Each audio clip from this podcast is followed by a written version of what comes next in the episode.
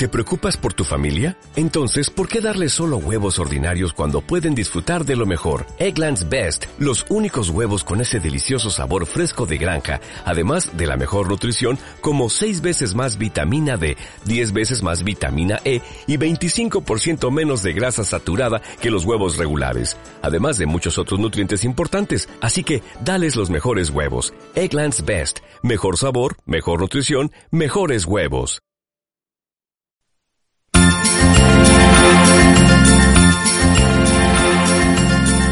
Aquí comienza el espacio magazín de la mañana, Filosofía, con Yolanda Laguna.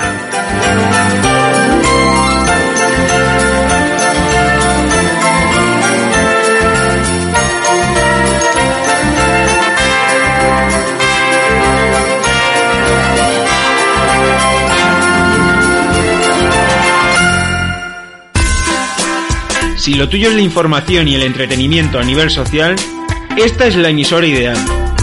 CLM Activa Radio, tu radio más social en Internet.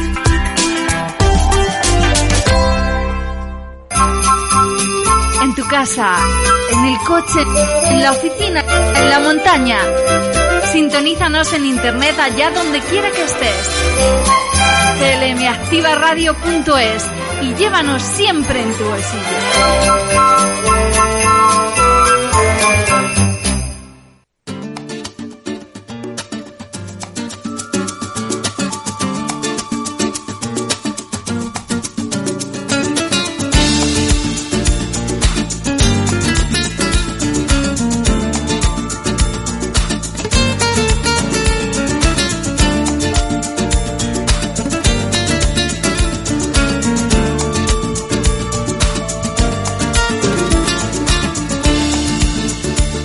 Buenos días, filósofos. Otra mañana más con vosotros y no una mañana cualquiera. Es la mañana de un viernes que nos abre las puertas de cara al fin de semana.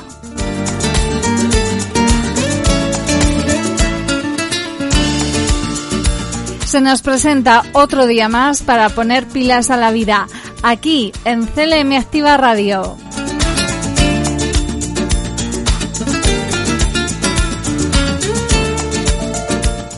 Cuando son las 10 de la mañana, comienza Filosofía.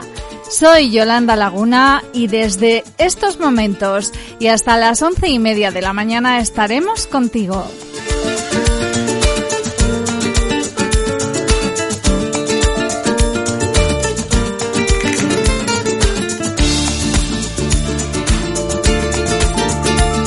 No desconectes de CLM Activa Radio porque aquí comienza Filosofía, el arte de ponerle pilas a la vida.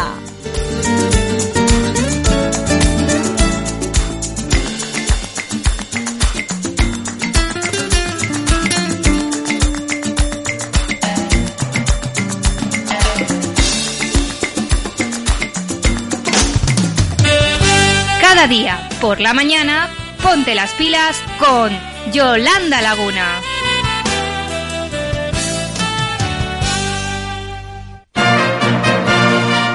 CLM Activa Radio. La radio social hecha tu medida. Siéntela.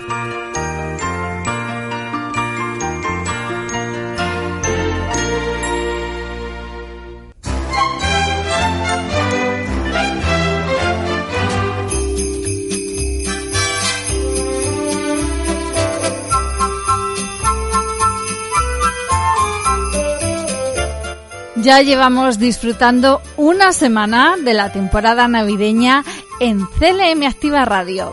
Nuestros indicativos se llenan de melodías de Navidad y nuestra selección musical incluye repertorios relacionados con estas fiestas entrañables.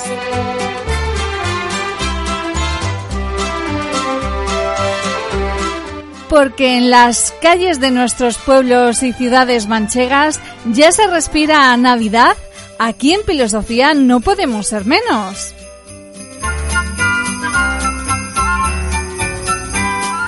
Por eso ahora os dejo con Bonnie M y Feliz Navidad.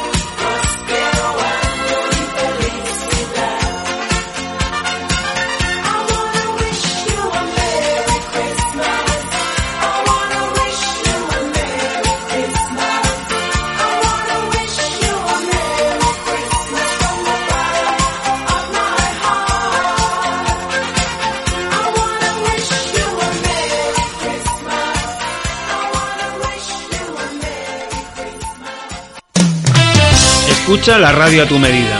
www.clmactivaradio.es Toda la información y entretenimiento hecho para ti.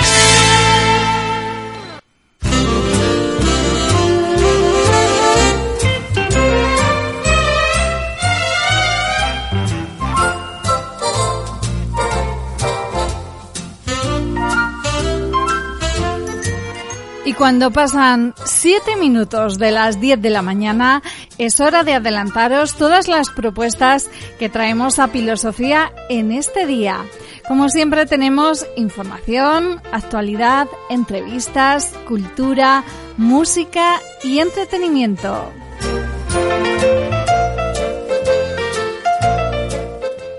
Sin duda una oferta muy completa para que nos dejes acompañarte durante los próximos minutos de la radio más social para ti que nos escuchas.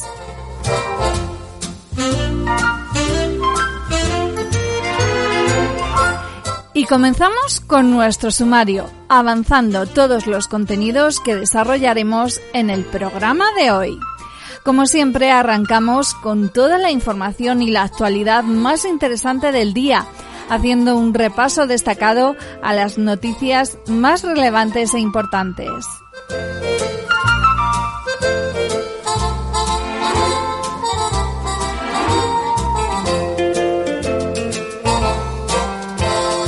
Tras la información llegan las variedades. Hoy tenemos a las pequeñas filósofas tres niñas de 11 años, Sara, Thais y Yolanda, que nos darán su peculiar y divertido punto de vista acerca del coronavirus, el tiempo de confinamiento y las medidas implantadas en los colegios. No os lo podéis perder porque lo vamos a pasar muy bien escuchando sus reflexiones.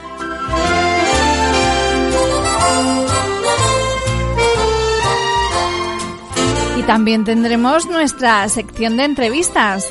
Hoy hablamos con Sonia Marchán, presidenta de AMUMA, la Asociación de Cáncer de Mama y Ginecológico de Castilla-La Mancha, porque durante estos días y hasta el próximo domingo está teniendo lugar su tradicional mercadillo solidario.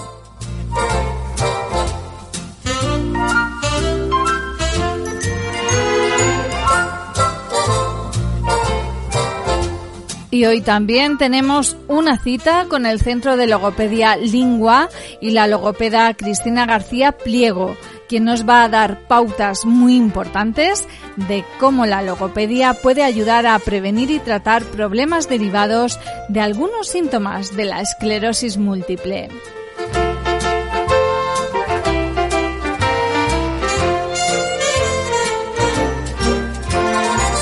Y todo ello amenizado con un poco de música que sirva para recargar nuestro espíritu navideño de cara a las fiestas de Navidad que cada día están más cerca.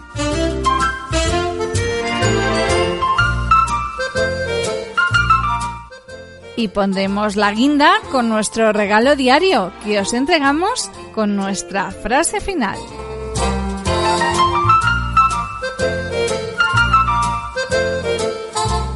¿Qué te parece el programa que hemos preparado para ti? Si estás dispuesto a descubrirlo, no desconectes de CLM Activa Radio.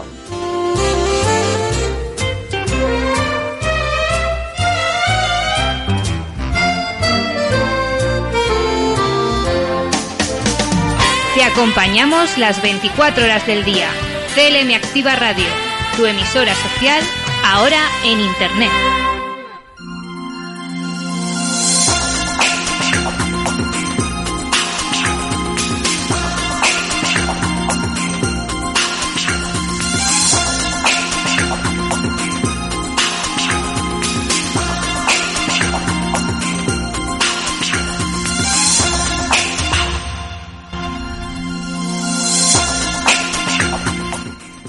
Comenzamos aquí nuestro tiempo de información y actualidad haciendo especial incidencia en las noticias que resultan de mayor trascendencia e interés por su actualidad y cercanía.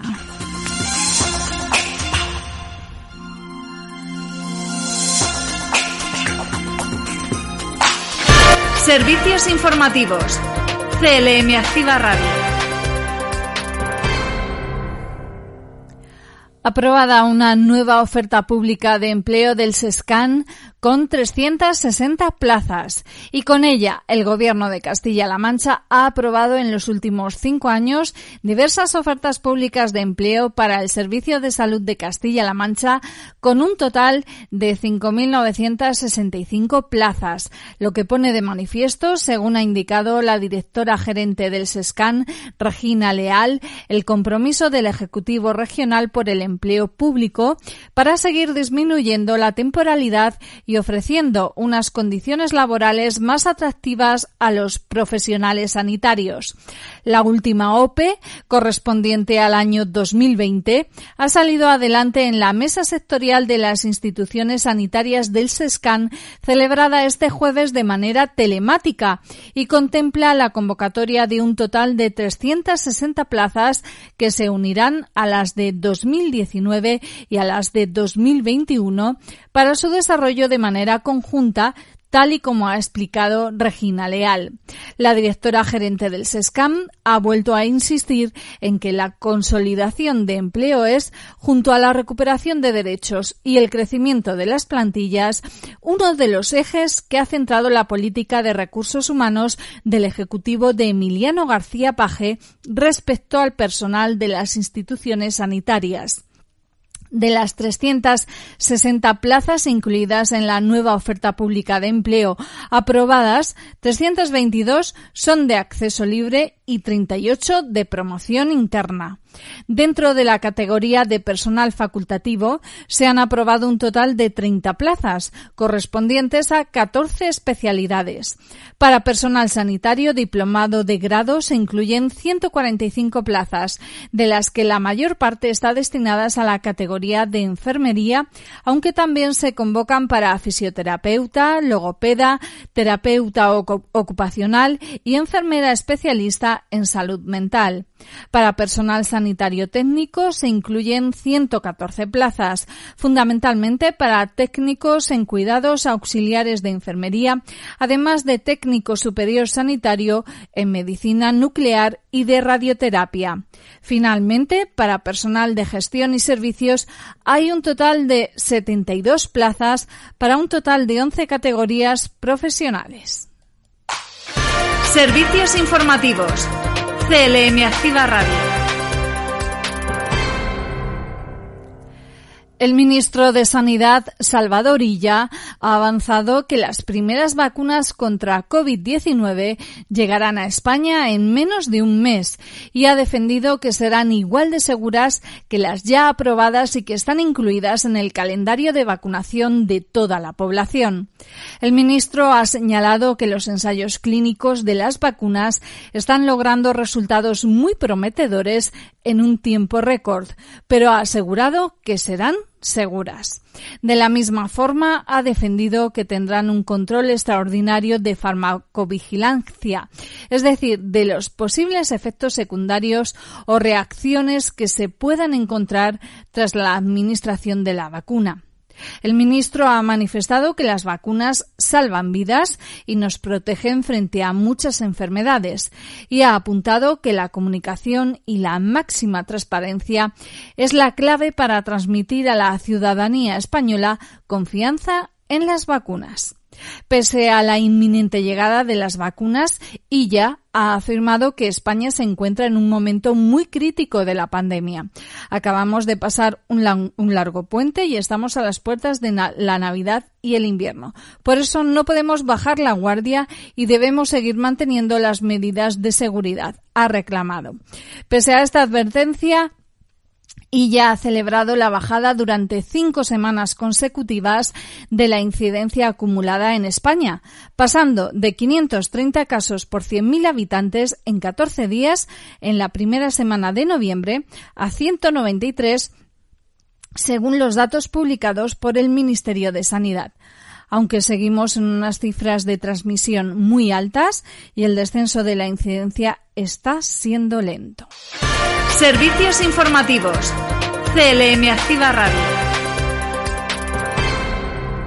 Los líderes de la Unión Europea han logrado desbloquear su plan de recuperación tras la pandemia de coronavirus al llegar a un compromiso con Hungría y Polonia para que levanten el veto que mantenían por su rechazo a vincular estas ayudas al Estado de Derecho. El acuerdo, sellado en una cumbre en Bruselas, permitirá seguir con la tramitación del presupuesto comunitario para 2021-2027 y del Fondo de Recuperación, que movilizarán en total 1,8 billones de euros para hacer frente a las consecuencias de la COVID-19 con el fin de que puedan entrar en vigor el 1 de enero de 2021. La presidenta de la Comisión Europea, Ursula von der Leyen, se ha congratulado de que los casi dos billones de euros del plan servirán para impulsar la recuperación de Europa y construir una Unión Europea más resiliente, verde y digital. Para convencer a Budapest y Varsovia, los líderes han aprobado un documento de conclusiones que clarifica que la condicionalidad de Estado de Derecho se aplicará de forma objetiva, justa e imparcial a todos los Estados y que si algún país recurre esta legislación ante el Tribunal de Justicia de la Unión Europea, la Comisión no podrá proponer penalizaciones hasta que haya una sentencia. Sin embargo, no se modifica la regulación en sí misma que permitirá por primera vez que se congelen las ayudas a un país si se producen violaciones del Estado de Derecho que afecten al presupuesto comunitario, si así lo propone la Comisión y es aprobado por una mayoría cualificada de los 27. El acuerdo deberá ser aprobado hoy viernes formalmente en una reunión de embajadores comunitarios de los 27, aunque esto se considera un mero trámite formal, habida cuenta del visto bueno de los jefes de Estado y Gobierno. Servicios informativos. CLM Activa Radio.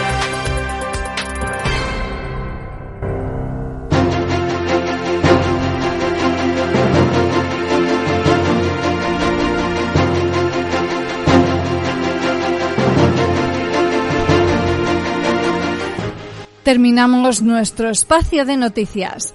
Hasta aquí todo lo que ha dado de sí la actualidad informativa en este día. Les emplazamos a seguir informados con nosotros en próximas ediciones de informativos en CLM Activa Radio. Ya sabéis que nuestro compañero Javier Rodríguez a la una del mediodía nos cuenta pormenorizadamente todas las noticias de Castilla-La Mancha.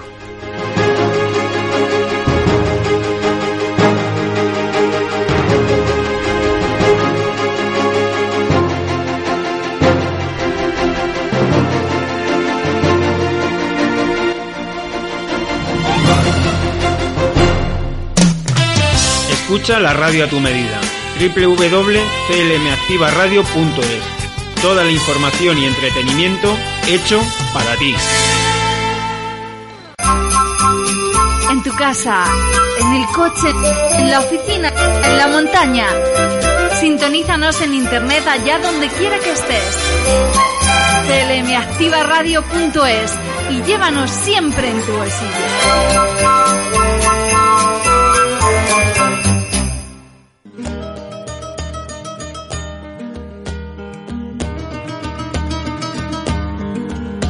Emprendieron su viaje la Virgen y San José, según costumbre tenía de empadronarse en Belén.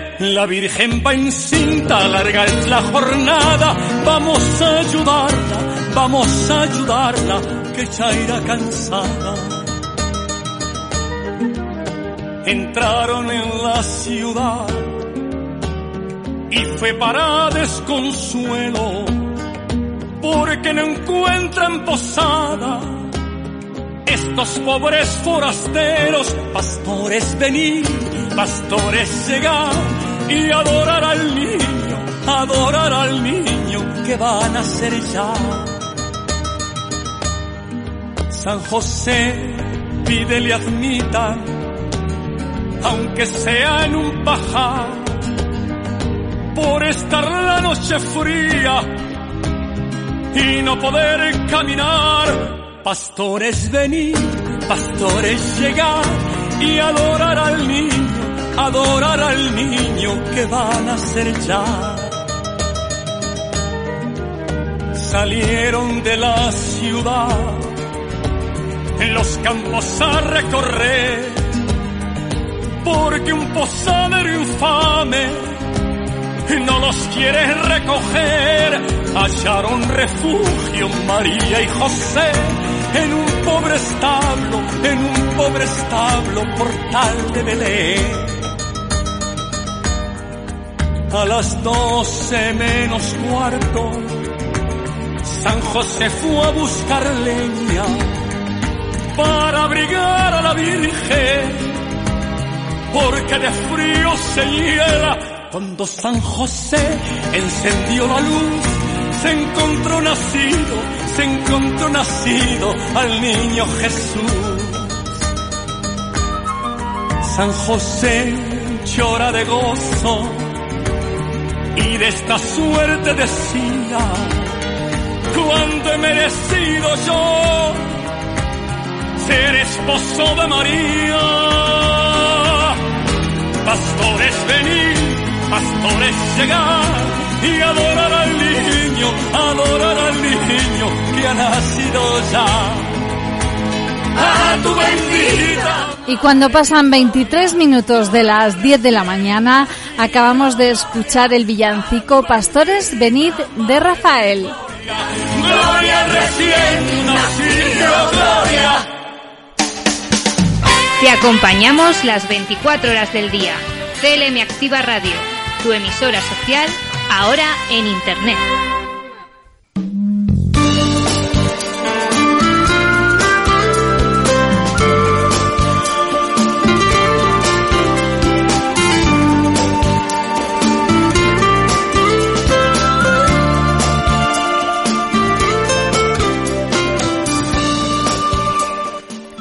Filósofos, seguimos aquí en nuestro programa en Filosofía en CLM Activa Radio. Ahora es nuestro tiempo de entrevistas.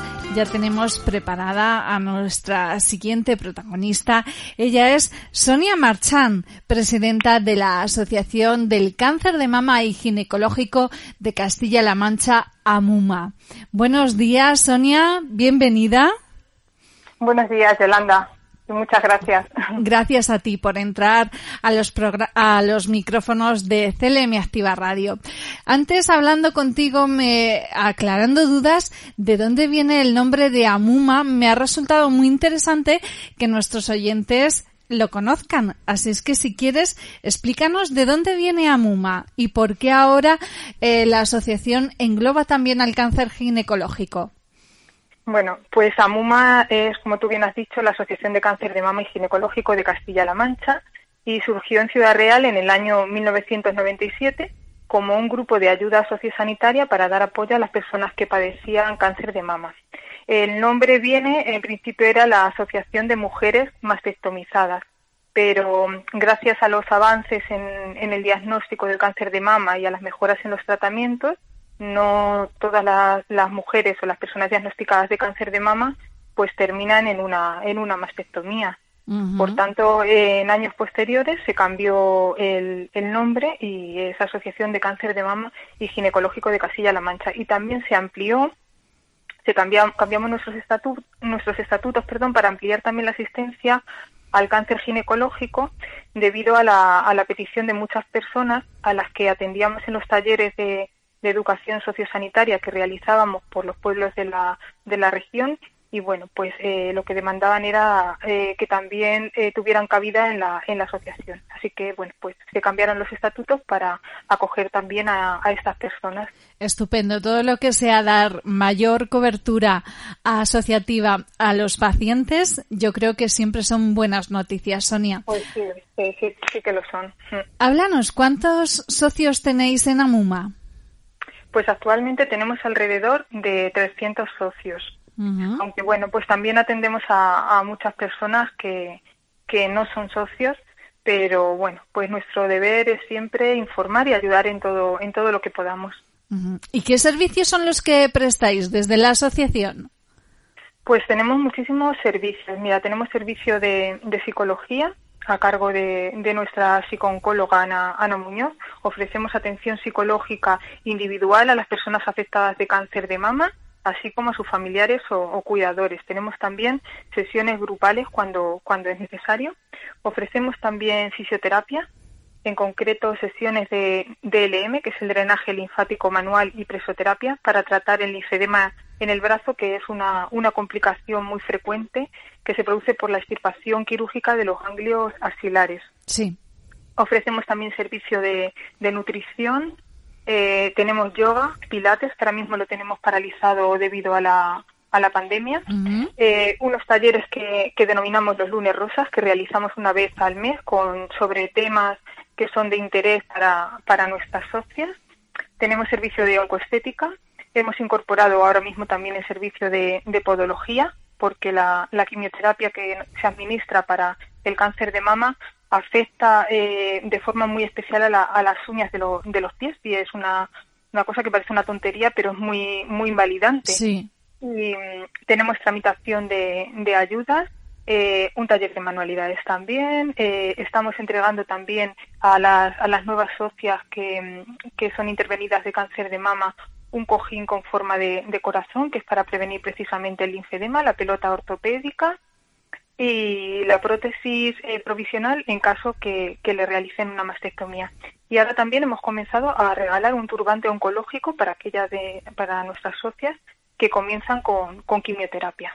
Así que bueno, pues un montón de un montón de una cartera de servicios muy completa. ¿Y qué mm. cuota tiene que pagar cada socio por por formar parte de Amuma? Pues una cuota muy pequeñita, 5 euros al mes. Y hemos hablado de cómo se está afectando la pandemia. Eh, sin duda está afectando porque a la hora de hacer actividades presenciales está prácticamente todo suspendido, limitación de mm. aforo.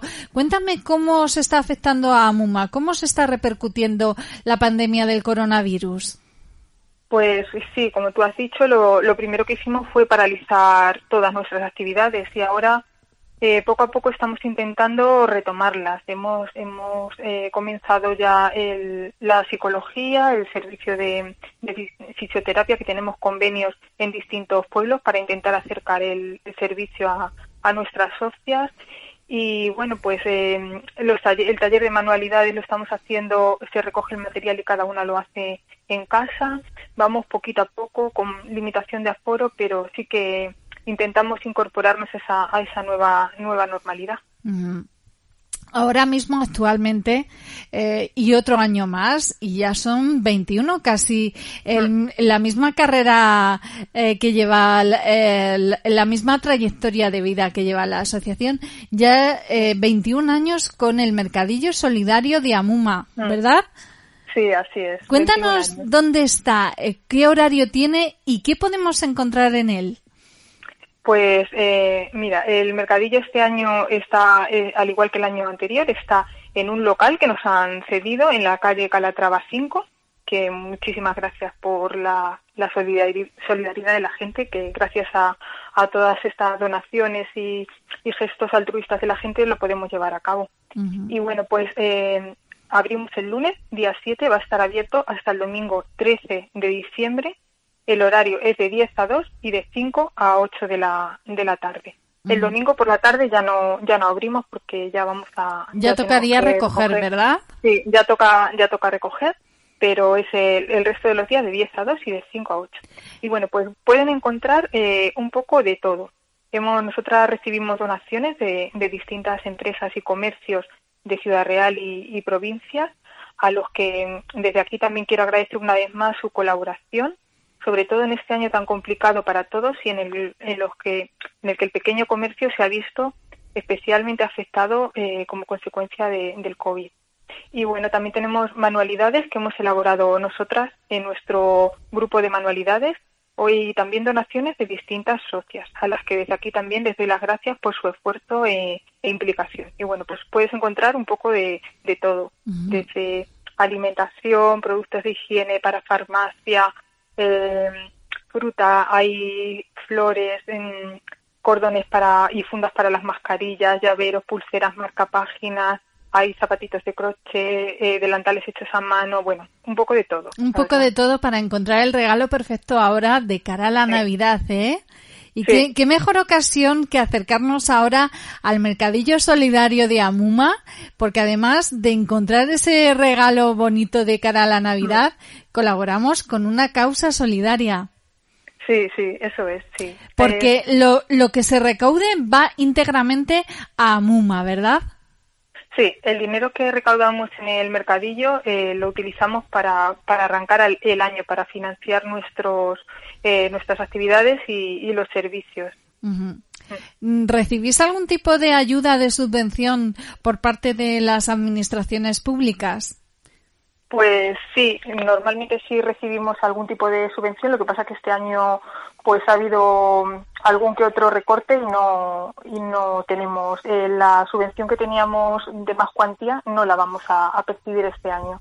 Vaya. Así que, bueno, pues sí, pues estamos ahí intentando buscar de la forma que sea el dinero para para seguir dando servicio, ¿verdad? Esto es, lo que no queremos es, reducir los servicios que prestamos porque es que no parece es que son fundamentales, son muy importantes. Y además, un mercadillo, el que se está haciendo ahora, con el que esperáis recaudar dinero, eh, un mercadillo que este año ha tenido que adaptarse también a las condiciones sanitarias que nos marca el coronavirus. ¿Qué medidas habéis adoptado para garantizar seguridad sanitaria? Bueno, pues nosotras eh, hemos realizado turnos entre las voluntarias que participan en el mercadillo. Solamente eh, hay tres personas, una persona controlando el, aforo, otra persona en la caja y otra pues eh, reponiendo y ayudando a la gente en lo que en lo que nos vayan demandando. Eh, solamente se permite tres personas dentro dentro de la, de la tienda. realizamos desinfección de, de, los pies y de las manos a la, a la entrada es obligatorio, por supuesto, el uso de, la mascarilla y también estamos realizando un control de, temperatura al entrar. Así que, bueno, pues todas las precauciones son, son pocas, la verdad. Todas las precauciones necesarias muy bien aplicadas ahí para garantizar la seguridad a los asistentes que acudan al mercadillo solidario. ¿Qué tal está yendo la afluencia estos días?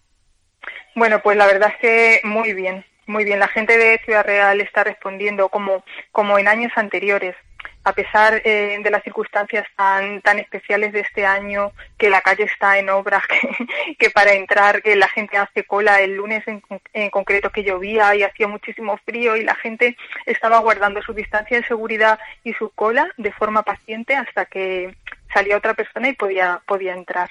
Quieras que, no, pues Sonia, ya son 21 años, eh, la sociedad ya, ya os conoce, ya sabe eh, esas chucherías que puede encontrar en el mercadillo solidario y no se lo quieren perder. Recordamos que hasta el domingo todavía tenemos oportunidad de acudir al mercadillo solidario en la calle mm, Calatrava. Sí, además, en, en compras superiores a 30 euros entregamos una papeleta para participar en un, en un sorteo que realizaremos el último día de una cesta de con productos navideños que bueno pues que también es un es un incentivo. Ya lo creo que sí. que está muy bien que también ha sido, ahí. Sí, sí, sí. ¿Habéis notado alguna diferencia de afluencia de público con otros años? Pues la verdad es que no, que la gente es que, como tú has dicho antes, eh, ya son muchos años de, tradición, conoce el mercadillo y, está acudiendo exactamente igual que, en años anteriores. Y bueno, otra actividad navideña que tenéis es, y que no puede faltar, la venta de lotería. ¿Qué tal está yendo este año, Sonia? Pues este año sí que estamos notando la lotería que está costando un poquito más de trabajo eh, venderla porque, bueno, pues eh, muchas de nuestras socias y voluntarias pues, están, salen poco, tienen menos actividades y, y no, no se está vendiendo tan bien como, como otros años. Que bueno, aprovechamos para, para decir si alguien quiere lotería, la pueden comprar en, en nuestra sede, que está en la calle Calatrava 3, casi al lado del mercadillo, o bien en el propio mercadillo, que es un número, que es un número muy bonito, el 72.174, y bueno, que que si toca y, y al mismo tiempo estamos colaborando para, para, una buena causa. Efectivamente, a ver si hay suerte y toca. Eh, me gustaría hablar un poquito, Sonia, de la situación eh, de las afectadas de cáncer de mama y cáncer ginecológico ahora en este tiempo de pandemia. No sé si hmm. eh, las pacientes os habrán comentado si les está afectando el acudir a las consultas, hmm. si pasan revisiones con normalidad, si las pruebas les citan con la con la frecuencia con la que estaba prevista o si se van demorando. ¿Qué tal está esa situación? Pues bueno, la, pues la atención que ha estado demandando todo este tiempo y que demanda el COVID-19 lo que ha traído como consecuencia son retrasos en las consultas, retrasos en el diagnóstico y en determinados tratamientos en, las mujeres eh, afectadas de cáncer de mama o ginecológico. Por eso, bueno, pues eh, nosotras eh, que formamos parte de FESMA, que es la Federación Española de Cáncer de Mama, junto a otras 47 asociaciones de, mujeres, aprovechamos el Día Internacional del Cáncer de Mama el 19 de octubre para hacer público un manifiesto en el cual reclama, reclamábamos recuperar cierta normalidad en la atención primaria y hospitalaria a pesar del COVID-19. Y bueno, que es que mm, desgraciadamente eh, el cáncer de mama o el, o el, cáncer ginecológico y el cáncer en general no se paraliza ni desaparece con la, con la pandemia. Por tanto, no puede quedar relegado a un segundo plano. Eh, Sonia, eh, está claro que el cáncer de mama también afecta a los hombres. A nivel regional, puesto que sois una, una asociación de cobertura regional, a nivel regional, ¿tenéis contabilidad de cuántos hombres eh, padecen cáncer de mama en nuestra región, en Castilla-La Mancha? Pues sí, nosotros, eh, nosotros tenemos pues un 1% que es eh, la cifra que, que, se estima que hay a nivel eh, nacional también. O sea que tenemos la representación eh, normal ¿Y de se afectados. ¿Y se apoyan en la asociación o, o se sienten retraídos eh, mm, porque les da vergüenza decir que padecen cáncer de mama? Porque quizás lo consideran un poco tabú o porque lo vinculan más a una enfermedad propia de la mujer. Mm, no, se, se apoyan también en, la asociación. Yo creo que es un, más que un tema ligado al género, yo creo que es un tema más ligado a la persona. Hay personas que sí que eh, se apoyan muchísimo en la asociación, necesitan estar en contacto con otras personas que estén en su misma situación y hay personas pues que no, que no lo necesitan o que no, no les apetece. Y en, en hombres pasa igual. Yo creo que ya verlo como un tabú, no, porque afortunadamente se sabe que, que el cáncer de mama no es exclusivo en, de las mujeres, sino que también afecta a hombres. Y digo afortunadamente se sabe porque, bueno, pues el, el desconocimiento y el no saberlo, pues hace que en los hombres cuando se diagnostica el cáncer de mama está en estadios ya muy avanzados. Entonces hay que hay que decir, hay que hacer hincapié que no es una enfermedad exclusiva de, mujeres, sino que también afecta en un porcentaje más pequeño, es un 1%, pero también puede afectar a hombres. Ajá. Lo que sí está claro es que la investigación es fundamental y gracias a la investigación y a los avances médicos y de tratamientos, la supervivencia en el cáncer de mama es más elevada.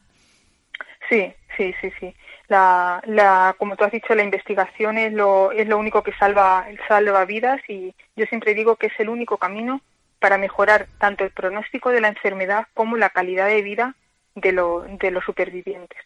Y es cierto que, bueno, pues que gracias a la, a la existencia de pruebas de, de diagnóstico precoz cada vez más precisas y a la disponibilidad de más y mejores tratamientos, la supervivencia en cáncer de mama en nuestro país es de un 80% pero no debemos olvidar que hay un 20% de, de personas afectadas de cáncer de mama que no sobreviven a la enfermedad.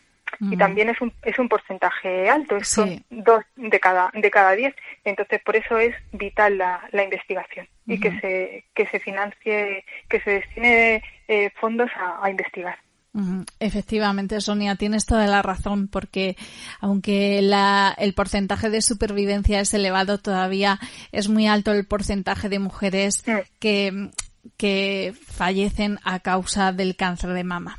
Eh, se nos acaba el tiempo de entrevista, Sonia, pero me gustaría que aprovechar los micrófonos para que invitaras a nuestros oyentes a que no se pierdan la cita con el Mercadillo Solidario de Amuma y que aprovechen estos días que les quedan para acercarse y comprar algún detallito, algún regalo de cara a la Navidad.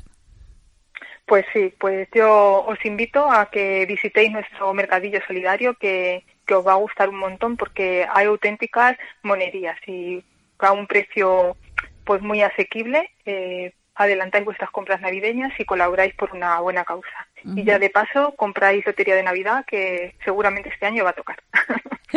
Pues hecha esa invitación, muchísimas gracias Sonia.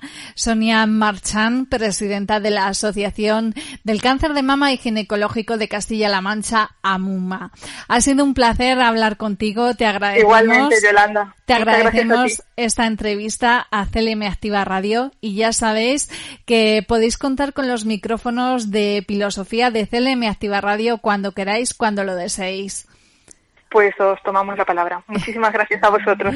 Un beso fuerte y hasta la próxima, Sonia. Hasta pronto. Chao.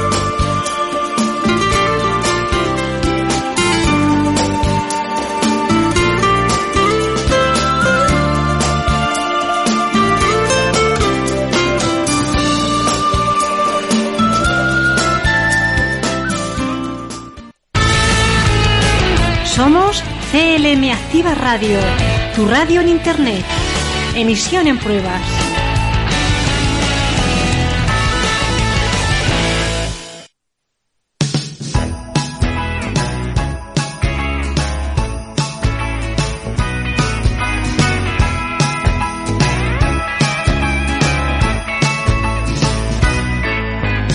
Around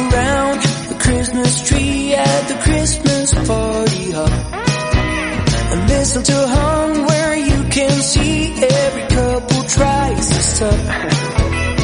Rocking around the Christmas tree, let the Christmas spirit ring. Later we'll have some pumpkin pie and we'll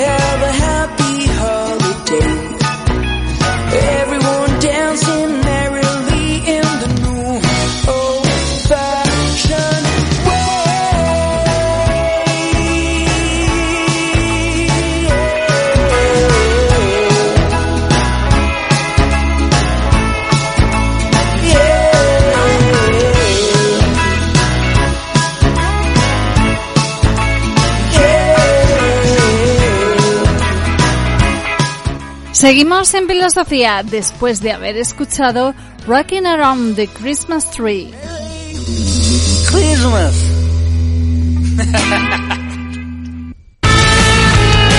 Somos CLM Activa Radio, tu radio en Internet.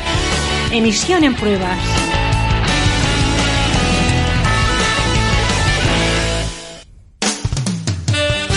Cada día, por la mañana, ponte las pilas con Yolanda Laguna.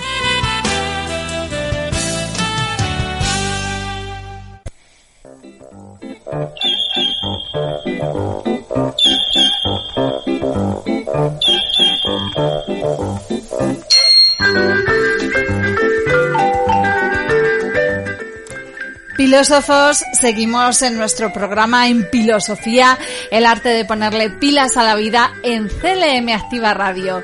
Y es el momento de comenzar nuestra sección llamada Pequeñas Filósofas.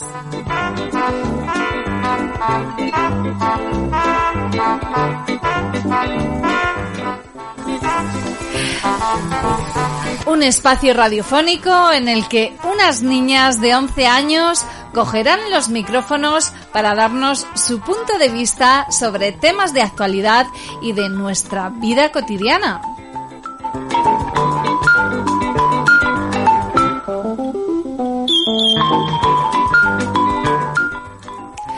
Una sección, sin lugar a dudas, interesante, amena y cargada de diversión, aderezada con la chispa de la magia y la inocencia de la infancia.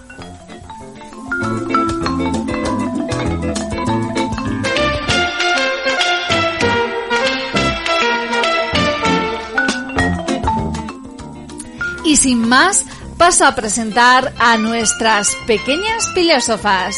Ellas son Thais González. Hola Thais. Hola. También nos acompaña Sara González. Hola Sara. Hola, muy buenas tardes. Y también nos acompaña Yolanda López. Hola, Yolanda. Hola.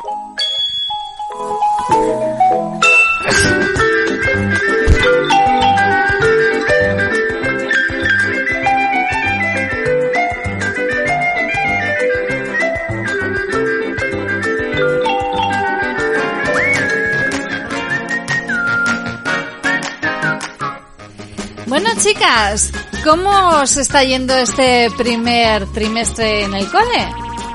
Bueno, Bien. Bien en general, ¿no? Bueno. Sí. bueno, un poquito regular porque a Thais y a mí nos ha tocado al lado de las ventanas y la mayoría de días nos congelamos un poquito. Claro, Dema- porque es que ahora, ahora en el colegio se han tenido que tomar medidas de cara al coronavirus. Contadme qué medidas hay en el cole. Eh, se abren las puertas y las ventanas y no se pueden cerrar. Eh, también eh, tú te tienes que salir del aula si quieres hacer un apaño o beber agua porque no te puedes quitar la mascarilla en clase. Si no te atacan. O sea, en clase no podéis quitaros la mascarilla en absoluto para nada, ni siquiera para beber agua ni nada. no. Para beber agua te sales al pasillo. Han puesto cubos cubos para los pañuelos y para las mascarillas. Ajá. Y a la hora de la entrada tenemos que estar a las 8.50 para no coincidir con otros cursos. Anda, e- eso es muy interesante. Han puesto turnos de entrada al colegio, ¿no? Sí, Así es. Para que no se haya aglomeración de niños y padres. sí. Sí. Hi. ¿Y os toman la temperatura también? Eh, sí, eh, primero se la toman a una clase y luego pues va a la siguiente, a la siguiente, a la siguiente. ¿Con esos termómetros que parecen que te están apuntando con una pistola? Sí, pero funciona muy mal. Sí, ¿por qué? Porque eh, te la toman en el mismo minuto y hay veces que te da 36 y a la siguiente 37. Ah, bueno. Y va tomando la temperatura que le da la gana. ¿Y tenéis dispensadores de gel hidroalcohólico? Sí. Y, ten- y por obligación tenemos que llevar una segunda mascarilla en la mochila con eh, otro botecito de desinfectante. Claro. ¿Entendéis que haya que poner en práctica este tipo de medidas? ¿Lo entendéis, verdad? Sí, ¿Y por qué creéis que hay que poner estas medidas? porque si no todos nos contagiaríamos. Sería más peligroso y nos, Contagiaríamos. contagiaríamos, Déjame que te ayude, Thais. Contagiaríamos. nos contagiaríamos del coronavirus. Ahora sí. Bueno, ¿y tenéis en el suelo itinerarios trazados con flechas, con pegatinas? Sí, para la ida son verdes y para la vuelta rojas. Y tenemos rotondillas. Aunque a veces hay niños que les dan igual eso y van por el da. A lo mejor es que pues se despistan, ¿no crees, Thais? No, no se despintan. No, No se- se no. Se, Despistan. Bueno, y se me había, se me ha ido de la cabeza la pregunta que os tenía pensado hacer. eh, en el recreo, ya, ya me ha venido. A ver, en el recreo, ¿cómo, cómo os organizáis en el recreo? Eh, los patios están divididos la mitad. Y por ejemplo, Sara va a sexto A y Tais y yo a sexto B. Entonces, cada una tiene una mitad. Nos sientan al suelo a una distancia de 20 metros. No, no, de no, 20 dos metros. metros. 4 o 3 metros. Una distancia prudente, ¿verdad? Sí, asegurable. ¿Y, ¿Y compartís juguetes o no? No, pero es que eh, es un poco ilógico porque dicen que no juguemos al fútbol porque es de contacto, pero jugamos al balón prisionero que es aún más contacto porque coges el balón con las manos. El mismo balón. Ya. Supongo que es que es difícil eh, pensar en un juego que, que no tengáis contacto. Ya. Pero bueno, eh, las normas están funcionando, ¿no? Sí. Porque no hay contagios. Bueno, Bueno. Bueno, en, cla- en vuestra clase hubo un contagio, ¿no? dos. ¿Dos contagios? ¿Y qué, ¿Y qué tal han resuelto? Pues uno bien. El otro. Bueno, vamos a el- un, un primer caso que hubo un contagio y os confinaron, ¿verdad? Sí. Clase. A toda la clase. ¿Y qué os dijeron? Pues. Pues no nos dijeron nada, nos dijeron que estaban hablando tanto con los directores porque había llegado un paquete, pero luego, obviamente, por la tarde, pues ya nos dijeron que nos habían confinado, aunque nosotros ya sabíamos que había un contagio. Que algo pasaba. Claro, porque no era normal que para un paquete hablaran tanto. Hubiese movimientos ahí extraños, ¿verdad? Sí. Sara, estás muy callada. ¿En tu clase ha habido algún contagio? Eh. Sí, cuatro. Pero. ¿Cuatro contagios? Sí, pero ellos están bien. ¿Y ha, ha habido confinamiento de la clase o no? No. No, eh, no lo veo lógico confinar a toda la clase después de que un niño en la punta de la clase, eh, de, la- de una, una punta de la clase, eh, el otro niño de la otra punta de la clase esté confinado. No, no me parece, no me parece porque estaría a muchos metros. Bueno, estáis hablando de cosas que os parecen lógicas y cosas que no os parecen lógicas. A ver, vosotras, ¿qué normas pondríais? Yo, eh, em, quien se toque, A ver, has hablado, le castigas a quien le, a quien se toque, ¿verdad? Pobrecito. Y no se puede compartir. Niños, no compartéis. Pero no, no compartís cosas en clase, ¿verdad? No os dejan compartir nada. Y yo pondría una norma. A ver, a ver qué norma pondría Yolanda. Porque en nuestra clase mm, yo una vez medí entre mesa y mesa con mi regla y había de distancia 45 centímetros y eso no lo veo bien. Claro, es que es muy difícil eh, eh, guardar la distancia que dicen cuando las, las aulas son tan pequeñas. Pero es que no me parece bien que metan a unos 15 en un autobús y tengan a 30 niños metidos en una clase. Eso no me parece lógico. Nada, nada. Entonces, ¿cómo haríais? A ver. Eh, yo pues haría eh, dos clases, como una que empiece a las 9 y acabe a las 10 y otro que empiece a las 10 y acaba y a... Que, Pero a ver, eh, Sé que al final es un lío, ¿verdad? no, a ver, por ejemplo, algunas clases por la mañana y otras por las tardes. ¿Y vosotras eh, qué turno preferiríais entonces? mañana. Por la mañana porque ya te quitas todo de encima. Claro, claro. Y puedes hacer extraescolares, pero si por ejemplo vas por la tarde, que son ahí todas las extraescolares, no podrías hacer nada. Pero escúchame, tampoco hay ahora muchas extraescolares. Sí, porque en mi clase, Los deportes... en mi clase van varios niños a fútbol y a patinaje Ajá. y atletismo. O sea, hay de, los de siempre, ¿Y pero vosotras con niñas. hacéis extraescolares? Sí, pero Pues sí. nos cansamos. Bueno, extraescolares, bueno, sí, así lo llamaríamos, se llama CACE. Ajá. Que es como una especie de apoyo a la, a la enseñanza, al aprendizaje, ¿no? Apoyo al, a los deberes. Sí, sí. Muy bien. Y explicadme, ¿cómo vivisteis el confinamiento que tuvimos en los meses de marzo, abril y mayo? Me lo pasé un poco pipa, pero no me gustaba mucho cuando me dijeron que no podía salir a, salir a la calle. Yo me lo pasé muy bien porque eh, nos mandaban muchísimos deberes, eso sí es verdad, nos mandaban muchísimos más que ahora. Pero por las tardes hacía videollamada con mi prima Lucía y me lo pasaba muy bien. Ah, ¿Y cómo eran esas videollamadas para que te lo pases tan bien? Pues también estaba nuestro abuelo Benito, que le mando un saludo desde aquí. Y teníamos, nosotros tenemos unas muñecas bebés y jugábamos con esas bebés. O hay veces que, por ejemplo, hacíamos fiestas de cumpleaños de las bebés o hacíamos fiestas de pijamas y nos lo pasábamos muy bien. Ya veo que lo habéis pasado muy bien. ¿Y tú, Sara? ¿Cómo viviste el confinamiento? Acércate al micro. Pues bien y a la vez mal. A ver, ¿por qué bien y a la vez mal? Por los deberes es la parte mala porque había que enviarlos y todo eso. Y algunas fotos pues o se ven bien o se ven mal. Y lo mejor de todo es que no hacíamos exámenes.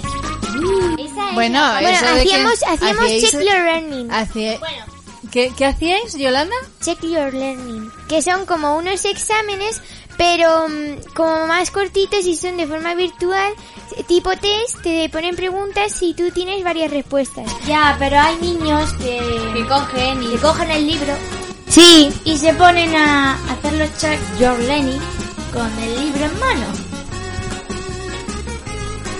Bueno, ¿y sabéis por qué estuvimos confinados? Sí, y una vez porque uno de China tenía la maravillosa idea de crear el virus. Uno de China, no hace falta echar No culpa China. a toda a China. Porque crearon un virus y se les fue de las manos. Pero ¿y eso dónde lo habéis escuchado? En las noticias. En las noticias. Que el virus nació en China, ¿verdad? Sí. Y creemos que lo hicieron para afectar la economía de Estados Unidos, pero se les fue de las manos y llegó a todo el mundo. Esa es vuestra hipótesis, ¿no? Bueno, sí, ahora México, Alemania, Estados Unidos creo que también tienen ya están haciendo vacunas. En ¿Qué? Rusia, en, en Rusia, Ru- en Rusia también. Y contadme qué sabéis de la vacuna. Bueno, pues para que sea buena, buena tiene que tener tres años. A lo mejor estamos tres años. Sí, nos dijo nuestro profesor que una vacuna efectiva se tarda mínimo 10 años. ¿Diez años en qué? ¿En probarse? Eh, ¿En, en hacer investigarse? y, en hacer, investigar y probar. Ajá. No, dijo 10. ¿Y vosotros os pondríais la vacuna del coronavirus? Si antes se la pone gente, si antes no se la pone gente, no. Pues primero se tendría que hacer unas pruebas a ver si es compatible. Ujú. Bueno, a ver, ¿y alguien de vosotros, de vosotras, chicas, se ha hecho una PCR? La, Yo- yo, yo sí. Eh, A ver, Sara no se ha hecho PCR. Yo no sé Thais se ha hecho una PCR y Yolanda también. A ver, Thais, cuéntanos tu experiencia con la PCR. Es incómodo, Es incómodo. demasiado. Te hace saltar la lagrimilla, pero es súper incómodo. Que te metan un palo y te ganan. ¿Estuviste nerviosa? No. ¿Y tú, Yolanda? Cuéntanos tu experiencia con la PCR. pues yo mucho y me la... A ver, ¿quién está hablando Sara? A ver, ¿qué dices? Que por qué dices que te sale la lagrimita, porque es incómodo. No, porque Le- el palito porque- pasa por ahí. Claro, porque roza la zona del lagrimal, ¿no? Y por eso... Yo le pasé muy mal, la verdad. A ver, que nos va a explicar yo... A ver, Y, eh, y la verdad es que preferiría que me hubiesen sacado sangre, sí. Sí, yo también, yo también. Se pasa mejor. A ver, Yolanda, cuéntanos tu experiencia con la PCR. Pues a ver, a mí me hicieron daño ¿Te porque... hicieron daño? Porque me hicieron sangre y me escoció mucho. Pero, eh, ¿te estuviste quieta o...? te- Sí, me estuve quieta. Ajá. Pero no es solamente pincharte el dedo, ¿verdad? No, no nos pincharon el dedo. El PCR es el bastoncito que te meten en la nariz. Y hay otra forma, sí, que es que te pinchan en el dedo y extraen un... O también te... Yo prefería, la verdad, sacar sangre. Si os digo la verdad, chicas, yo también. igual. Yo ya he tenido la experiencia de que me saquen sangre. Sí, ¿verdad? Ya que eso es como un pequeño pellizquito que... Lo se- que, la verdad, lo que más duele es la goma. Lo único, eso, Claro. es lo, eso es lo La único goma que duele. duele. ¿Qué goma? Pero la goma que te ponen en el brazo para la analítica. Ah, Bueno, vamos acabando la sección, chicas, que se nos acaba el tiempo. Eh, ¿Vosotras salíais, sa- os acordáis que eh, los sanitarios, la policía, los médicos eh, tuvieron una labor muy importante en la primera ola del coronavirus. Sí, a las 8 Y la sociedad española salíamos a, a rendirles un homenaje muy sentido, muy sincero. Salíamos a las ventanas y les dábamos un aplauso. ¿Vosotros también lo hacíais? Eh, no, es que no. Yo sí lo hacía, pero la verdad yo creo que a ellos les importa más que cumplamos las reglas y que no vayamos por ahí de fiestas ni nada que salir a aplaudir. Ajá, mm, la verdad es que tienes toda la razón, Yolanda. Porque merecen un aplauso después de todo lo que han hecho por nosotros. ¿El qué? ¿Quién se merece? Los médicos. Claro los que sí. enfermeros y todo. Claro que sí. Y la gente que salga de fiesta, pues que no salga a aplaudir, porque si se van por ahí no, no hace falta que hagan ningún reconocimiento, porque si ellos no cumplen las reglas, No tiene sentido, ¿verdad? Claro. Que por un lado aplaudan y luego por otro lado no cumplan las normas. Así es. Sí, mi madre trabaja en el hospital. Sí, acércate el micrófono, Thais. Y cuéntanos, eh, cuando trabajaba en el hospital, ¿cómo lo llevó ella? Pues bueno, ella ha tenido miedo. al ¿Qué os contaba? ¿Qué os contaba? ¿Os contaba cosas? Sí, eh, a veces nos contaba que eh, había abuelos muy malos y que una vez estaba en urgencias y hubo un niño que tenía una infección también. Había un niño también ingresado. Sí, un niño, porque no por el coronavirus, por una infección. Bueno, y volviendo al tiempo de confinamiento, ¿qué hacíais para, para pasar el día en casa, el día entero? Jugar a Tess y yo a la consola jugando a Pokémon. Y ¿Todo el día a la consola? ¿Qué más? Cuando se nos quedaba sin batería, pues cogíamos la tablet. Y si también se quedaba sin batería, pues cogíamos y jugábamos. Muy La- bien. La tablet nos poníamos a ver Naruto. Pues la verdad es que no había mucho tiempo para jugar con todos los deberes que nos ponían, pero el tiempo que había para jugar, yo lo pasaba por videollamada con mi prima y con mi abuelo, y nos lo pasaba muy bien. Sabéis que había mucha gente que hacía gimnasia para mantenerse Sí, activo. Yo ¿Vosotras hacíais gimnasia? Y yo una vez cogimos Aún y no. salimos al patio a hacer yoga y luego al día siguiente no lo hicimos porque nos aburrimos. No, porque a mí ya me daba pereza. Eso.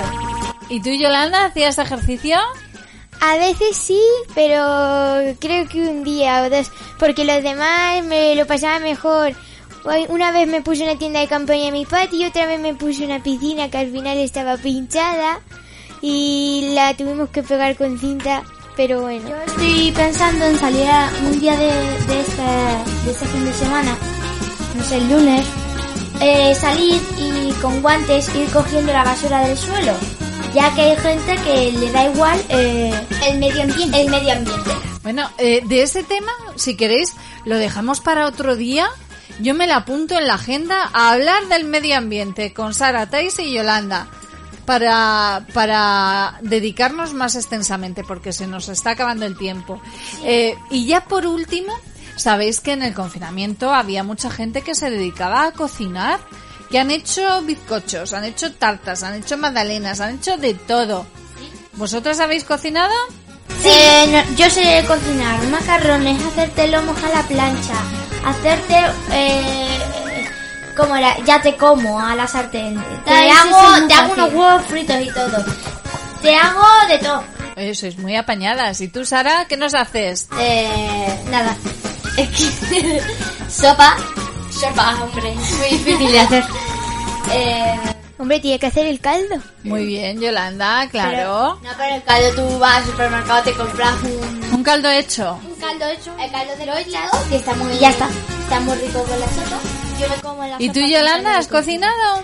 Pues yo he hecho varios bizcochos y el último que hice fue en forma de muñeco de nieve Yo... y magdalenas. Ay, ¿Y algún croissant que otro también? Ay, sí, y también hice croissant rellenos de nocilla, espirales rellenitas de nocilla con Madre hojaldre. mía, madre mía. Una vez hice un bizcocho. Al final yo me comí el último trozo. Qué rico estaba, por Dios. lo siento mucho, pero yo lo probé y a mí me sabía quemado. A ella le sabía quemado, pero estaba muy rico. Mi hermano comió un trozo y mi madre también. Qué Ay, un trozo, estaba. pero tú te comiste todo el bizcocho. Yo lo comí el bizcocho. Bueno, estaba. está claro que, que os habéis mantenido activas en el confinamiento, que lo habéis pasado bien a pesar de las circunstancias. ¿Sabéis que las personas, los adultos, pensamos que los niños sois unos auténticos héroes? ¿Lo sabéis? No, ¿por? Pues porque aguantáis toda la mañana en el colegio con las mascarillas puestas y no os quejáis. Pero hay enfermeros que, y mi madre por ejemplo también, que aguantan las... mm, ¿Ocho horas o más? o- no, más, más de ocho horas con la mascarilla puesta en el trabajo. Y no Pero ellos son adultos. Claro. Hay gente Eh, que ellos son... hace- Dime, Sara. Hay gente que hace tarde y noche y eso, está tarde y noche con mascarilla. em, es increíble, madre te asfixia. Oye, ¿y qué os pareció que se agotara el papel higiénico? ¿Cómo visteis eso? Pues, ¿Eso era absurdo. normal o qué? Pues absurdo, porque la gente se pensaba que hacerse mascarillas con papel higiénico era efectivo y nada, nada, eso no hace nada. Por eso Eh, compraban tanto papel higiénico para hacerse mascarillas. No, yo no tenía ni idea. Sí, yo vi, yo vi un tutorial en YouTube de cómo hacer una mascarilla con papel higiénico. O a lo mejor Pues- tenían mucha diarrea porque más, más, co- más papel pero menos comida compraban, ¿eh? Diarrea le deberían de, de tener.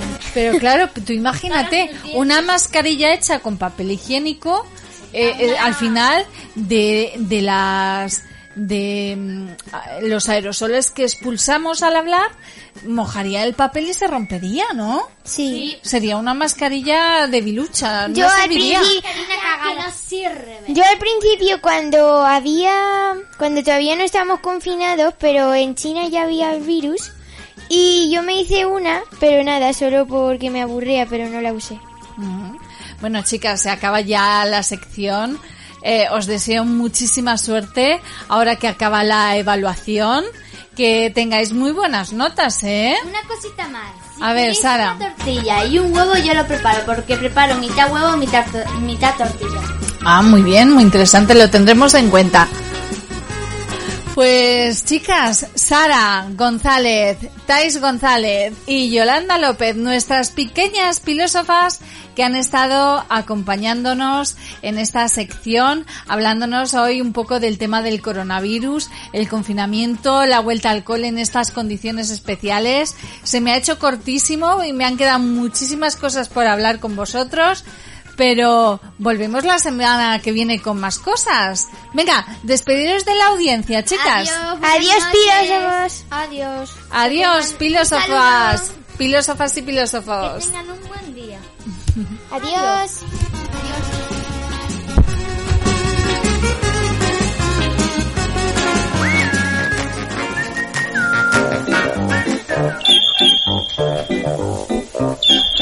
Thank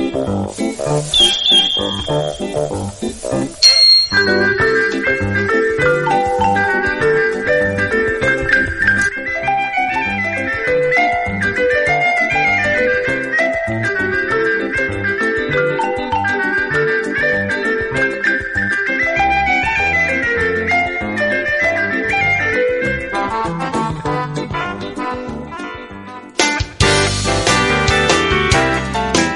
CLM Activa Radio.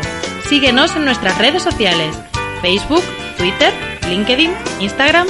CLM Activa Radio. ¡Conéctate!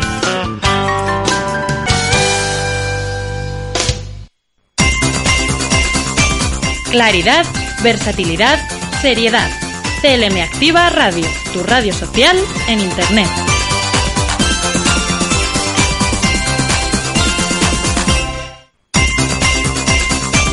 Claridad, versatilidad, seriedad. CLM Activa Radio, tu radio social en Internet.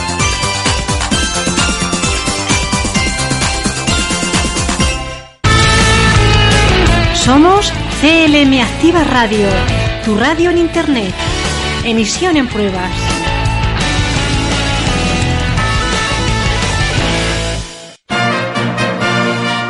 CLM Activa Radio, la radio social hecha tu medida.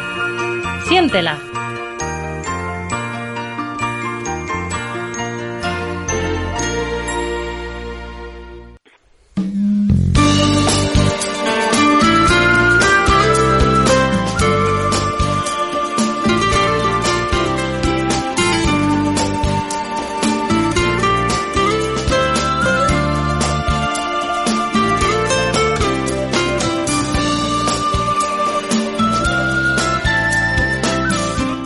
Filósofos, seguimos aquí en Filosofía, el arte de ponerle pilas a la vida, en CLM Activa Radio. Y llega nuestro tiempo de entrevistas. Ahora vamos a hablar con Cristina García Pliego Ruiz del Centro de Logopedia Lingua de Daimiel. Buenos días, Cristina, y bienvenida otro día más. Hola, buenos días, Yolanda. Cuéntame, hoy vamos a hablar de, esclerosis múltiple, concretamente de la rehabilitación logopédica, ¿verdad? Sí. Cuéntame, ¿cuál es el objetivo de la rehabilitación logopédica en personas con esclerosis múltiple? Pues el objetivo fundamental es mejorar la calidad de vida. Esto se lleva a cabo mediante una prevención, valoración y rehabilitación de todas las dificultades que pueden llegar a padecer. En primer lugar, es muy importante considerar en la prevención al paciente de esta enfermedad. Se puede ayudar al paciente a estar preparado y a tener estrategias para enfrentarse a los síntomas cuando la sintomatología aparezca. Aunque no es posible detener el progreso de la enfermedad, la terapia logopédica junto al tratamiento multidisciplinar y farmacológico puede ralentizar el deterioro. De esta forma se consigue lograr que se prolongue el uso funcional de las estructuras y músculos que intervienen tanto en la voz, en el habla y en la delusión. ¿Y qué valora el logopeda en, una, en un paciente de esclerosis múltiple cuando llega a una clínica de logopedia? ¿Qué valoración hacéis? Pues bien, una vez que la enfermedad ya se ha manifestado, la valoración logopédica realiza un análisis completo de todas las dificultades que el paciente puede padecer. Estaríamos hablando de alteraciones respiratorias, parálisis facial, alteraciones en la articulación, velocidad, ritmo y melodía del habla, alteraciones de la deglución, trastornos neurolingüísticos, alteraciones de la voz y alteraciones de la lectoescritura. ¿Y qué intervenciones son las que hacéis para tratar esas dificultades, esos síntomas que se presentan?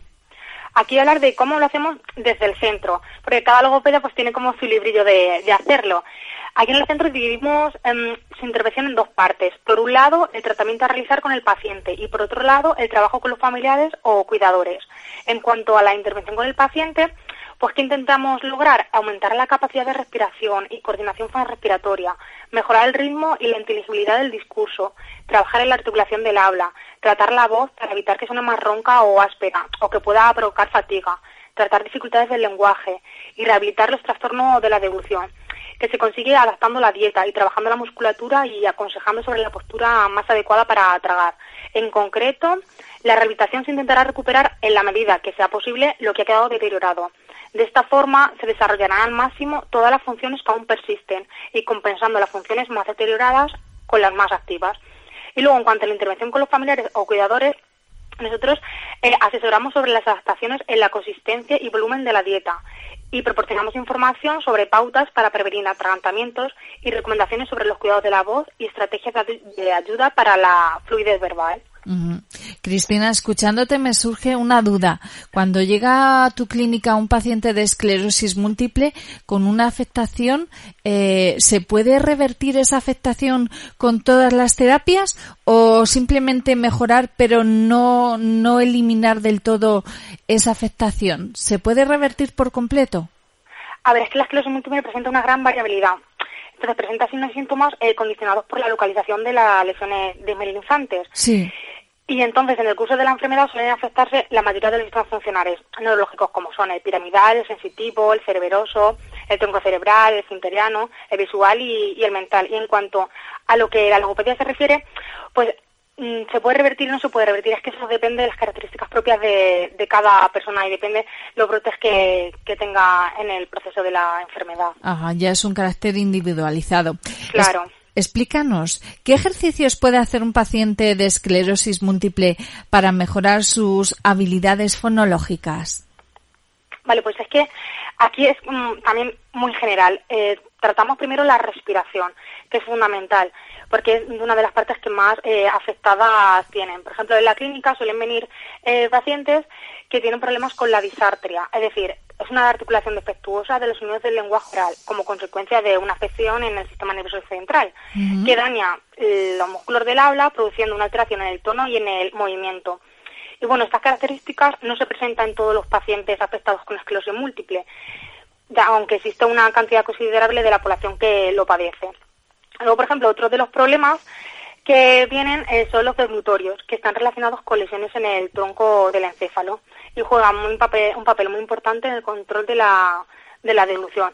Por ejemplo, aquí tratamos el reflejo, el retraso en el reflejo de glutorio, la alteración de la contracción faríngea, la dificultad al iniciar el tragado y los atragantamientos con líquidos y sonidos. Aunque también podemos encontrar problemas posturales, disminución del, del control, precisión y agilidad labial, lingual y maxilar, espasticidad de los órganos articulatorios, las dificultades respiratorias y alteración cognitiva y afectiva. Está todo como muy relacionado. Al tratarse de una enfermedad crónica, la esclerosis múltiple, ¿las terapias que aplicáis son permanentes o periódicas? Pues a ver, la rehabilitación logopédica debe tener un carácter continuado. Ahora bien, no debemos obviar la particularidad de la enfermedad. De hecho, una persona afectada con de esclerosis múltiple puede ver interrumpido el tratamiento por la aparición de nuevos brotes o un agravamiento de la enfermedad. Y por último, el éxito de una buena rehabilitación logopédica se basa en coordinar el trabajo con el equipo multidisciplinar y con el trabajo que el paciente debe realizar en casa diariamente. De este modo, el apoyo de los familiares y cuidadores será incondicional, puesto que se convierten en coterapeutas en todo el proceso de rehabilitación logopédica. ¿Qué, qué porcentaje de personas afectadas de esclerosis múltiple suelen acudir a un logopeda para tratarse problemas relacionados en este sentido? La necesidad de la asistencia de un logopeda está más que justificada en estos pacientes. Sin embargo, la realidad es que la intervención del logopeda es meramente testimonial, ya que no se contempla la inclusión del colectivo como lo están otros profesionales. No obstante, los pacientes tienen derecho a ser asistidos por logopedas y deben reclamarlo, ya que entre los objetivos generales de la logopedia en pacientes con esclerosis múltiple se encuentra la mejora de la comunicación y de la deglución. Eh, ambos factores influyen de manera directa en la calidad de vida. Ah, ya lo creo que sí. Eh, explícanos, ¿son pacientes los que acuden a las consultas? ¿Son pacientes que llevan mucho tiempo diagnosticados? Pues a ver, es que la evolución de la esclerosis múltiple es diferente en, en cada persona. Entonces, eh, claro, no es posible predecir el grado de discapacidad que de un paciente en un futuro. Y suelen venir eh, cuando ya la, la enfermedad está más avanzada. Normalmente porque nos derivan los, los neurólogos. ¿Y qué grados de afectación suelen presentar la esclerosis múltiple en logopedia? ¿Es fácil de tratar los problemas que afectan en el sentido logopédico? A ver, no es posible predecir el grado de discapacidad de un paciente eh, en el futuro, lo cual muchas veces es motivo de inquietud entre las personas que conviven con la enfermedad. Y en realidad no hay diferentes grados de esclerosis múltiple, sino grados de discapacidad en función de lo severa que sea la enfermedad. En general, tiende a considerarse que las personas que experimentan dificultad para caminar o alteraciones de la coordinación después de que el primer brote de esclerosis múltiple haya remitido son los más vulnerables en cuanto al riesgo de desarrollar mayor grado de discapacidad. Lo mismo suele observarse entre los pacientes con mayor número de lesiones observadas en la resonancia magnética. Y no obstante, la influencia de los patrones de presentación de la esclerosis múltiple y de los brotes de la enfermedad siguen siendo un objeto de controversia en, en la actualidad. Eh, Cristina, tú como logopeda que eres, ¿qué es más difícil de tratar? ¿Problemas de glutorios, de disartria, fonológicos? Pues desde mi punto de vista, de glutorios. Sí. De glutorios, ya que eh, es como forma parte de, la afectación que tenga cada, cada paciente y el reflejo en el retraso mm, de glutorio es muy difícil de llevarlo a cabo. Y ya para acabar, porque es muy importante que el paciente de esclerosis múltiple no espere a tener problemas, sino que se anticipe, como tú has hablado muy bien al comienzo, de la prevención. Quizás es mejor acudir a una clínica de logopedia como es la tuya y decir, me acaban de diagnosticar esclerosis múltiple, ¿qué puedo hacer para evitar, para prevenir problemas en este sentido, verdad? Claro, pues le- sobre todo hay, mm, es recomendable que venga siempre con, con su entorno más cercano. Pues claro, es mm, con quien va a convivir la, la enfermedad, porque la enfermedad, claro, la tiene la persona que se la ha diagnosticado, pero su alrededor también la, también la vive de primera mano. Entonces, pues eh, normalmente se le da una serie de, de pautas y estrategias para intentar prevenirlo y estar preparado cuando, cuando venga algún brote. Pues Cristina García Pliego Ruiz del Centro de Logopedia Lingua de Daimiel, ha sido un placer volver a hablar contigo y que nos hayas resuelto tantas dudas en lo que a esclerosis múltiple se refiere. Muchas gracias y yo encantada de compartir todo esto con vosotros. Muchísimas gracias y hasta la próxima, Cristina. Hasta la próxima.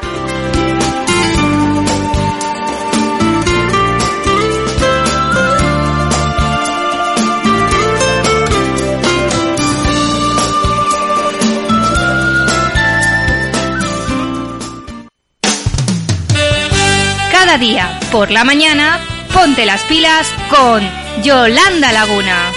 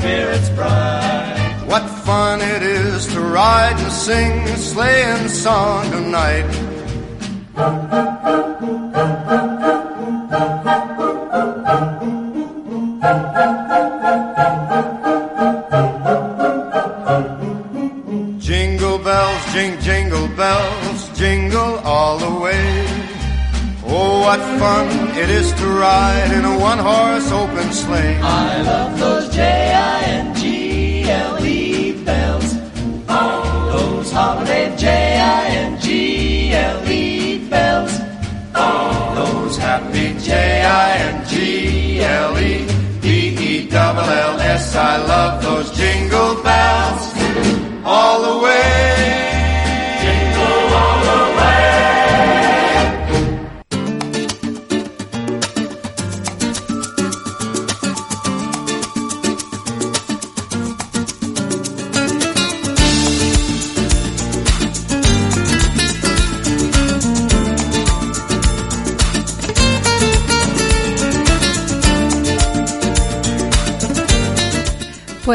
Después de haber escuchado a Rosa López con Navidad junto a ti y Jingle Bells de Frank Sinatra, llega el momento de poner el cierre por hoy.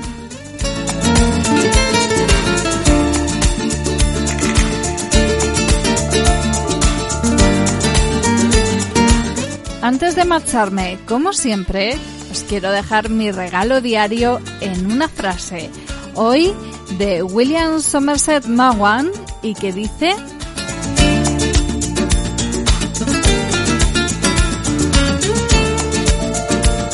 La lectura no da al hombre sabiduría, le da conocimiento.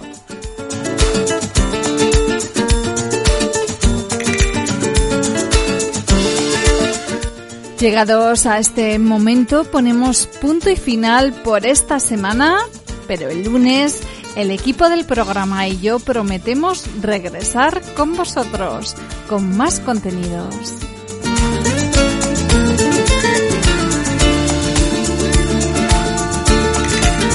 Por favor, no desconectes, quédate con nosotros. La programación continúa en CLM Activa Radio. Gracias por estar ahí.